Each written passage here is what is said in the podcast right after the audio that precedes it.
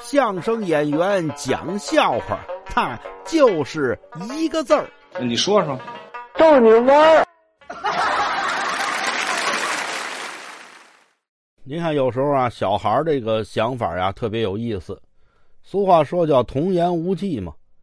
前两天我儿子回来了，跟我说：“爸爸，爸爸，我特别羡慕我们班小崔。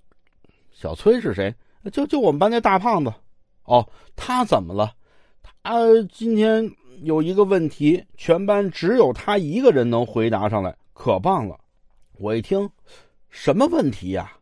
这这小崔平时名不见经传，考试排前几名也没他，什么问题只有他能回答上来呀？我儿子看我一眼，这问题啊，别人还真回答不了。我说怎么呢？老师问呐，是谁在教室里玩弹弓，把玻璃打碎的？